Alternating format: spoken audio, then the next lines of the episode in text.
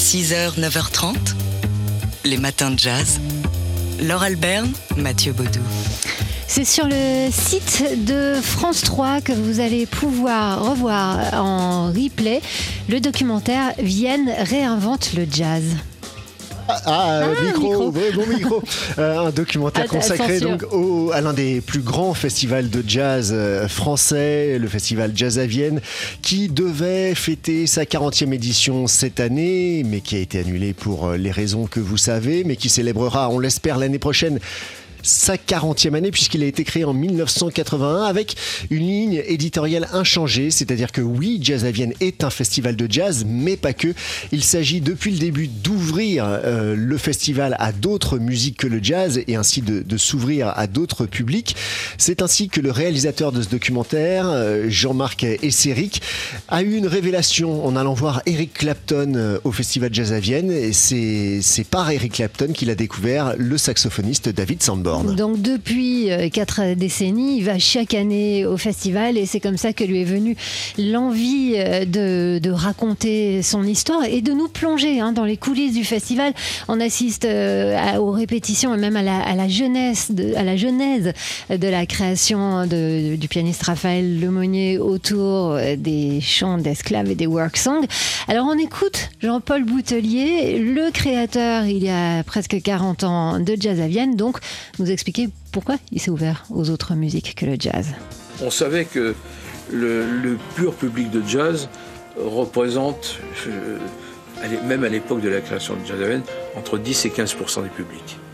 Donc il fallait quand même apporter euh, de la musique, apporter des envies aux euh, 80 ou 85 des, des autres publics. Donc effectivement, il fallait chercher euh, des variétés de, musique qui soient différentes. Voilà, ceux qui reprochent au festival de jazz de, publier, de, programmer autre chose que des musiciens de jazz.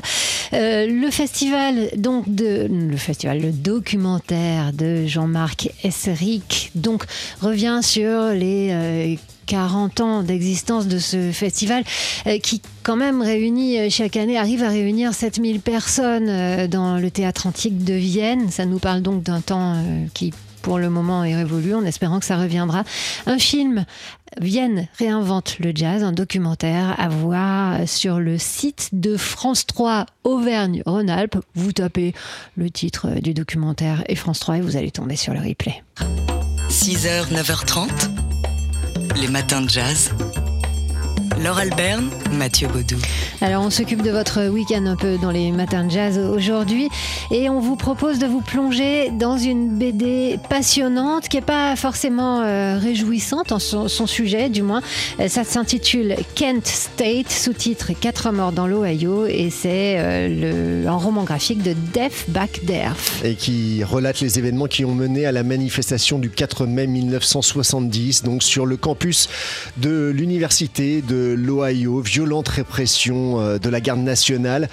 Quatre manifestants âgés de 19 à 20 ans euh, sont tués. La plupart de ces étudiants manifestaient contre l'intervention américaine au Cambodge annoncée par le président Richard Nixon en pleine guerre du Vietnam. Alors, Def Bagderf, l'auteur de Kent State, est journaliste et donc il a euh, véritablement fait un travail de journaliste, c'est-à-dire qu'il est allé interviewer des gens, il s'est fait raconter cette histoire de l'intérieur et ce qui est passionnant et drôlement bien fait dans le livre, c'est qu'il y a à la fois ce côté euh, extrêmement précis, extrêmement documenté, Euh, régulièrement il fait des rappels, il recontextualise son propos. Et puis il y a aussi eh bien, ces, ces vies humaine, ces, ces personnages qui suivent, en, réalité, ils nous racontent dès le début et avant les événements la vie de ces quatre étudiants qui vont trouver la mort. Il a passé euh, trois ans hein, à réaliser cet euh, ouvrage euh, Kent State, donc euh, Derf Back Derf.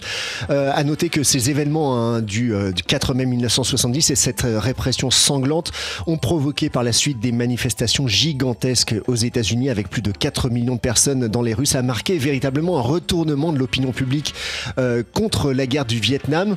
Ça a été aussi une référence pour des musiciens qui ont rendu hommage aux victimes. Alors on connaît la chanson Ohio de Neil Young pour le groupe euh, Crosby, Stills, Nash Young.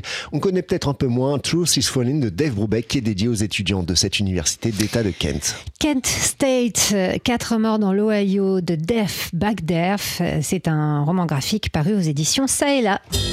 6h, 9h30, les matins de jazz. Laure Alberne, Mathieu Baudou. C'est une exposition qui débute aujourd'hui à Brest et qui s'intéresse à l'égalité femmes-hommes dans le secteur culturel et plus en particulier dans le secteur de la musique. C'est dans le cadre de l'Atlantic Jazz Festival, euh, donc à Brest en, Bretagne.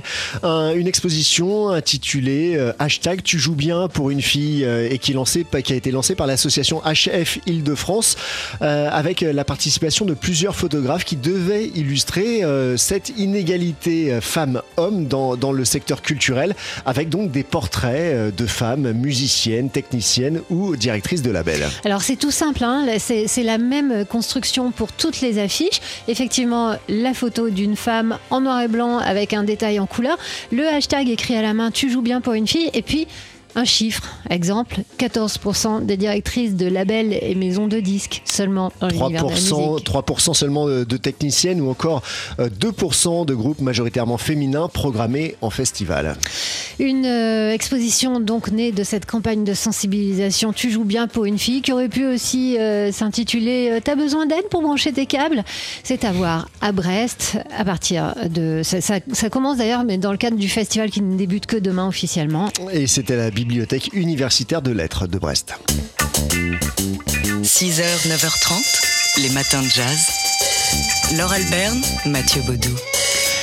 Demain va être inaugurée dans le 17e arrondissement de Paris la première statue de femme noire de la capitale. Ouais, C'est un événement à signaler à l'heure où l'on déboulonne plutôt les statues, où on voudrait du moins les, les déboulonner. En voici une donc, oui, qui va être érigée euh, et inaugurée par Anne Hidalgo. euh, demain, première statue de femme noire à occuper les places de la capitale, celle de Solitude, une esclave guadeloupéenne, figure de la résistance contre le rétablissement de l'esclavage par Bonaparte en 1802.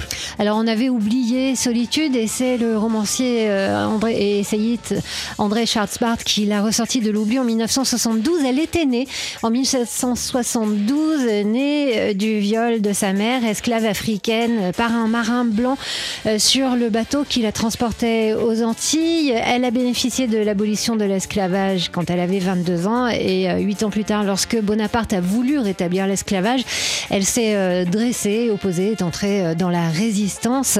Mal lui en a pris puisque quelques jours, quelques semaines plus tard, elle était pendue au lendemain de son accouchement, figure martyre, donc figure emblématique de cette résistance à la barbarie. Elle s'appelait Solitude et, et sa statue euh, trônera donc sur une place du 17e arrondissement de Paris. À noter qu'à Paris, il n'y a que 40 statues de femmes euh, dans les rues de la capitale. Les matins de jazz.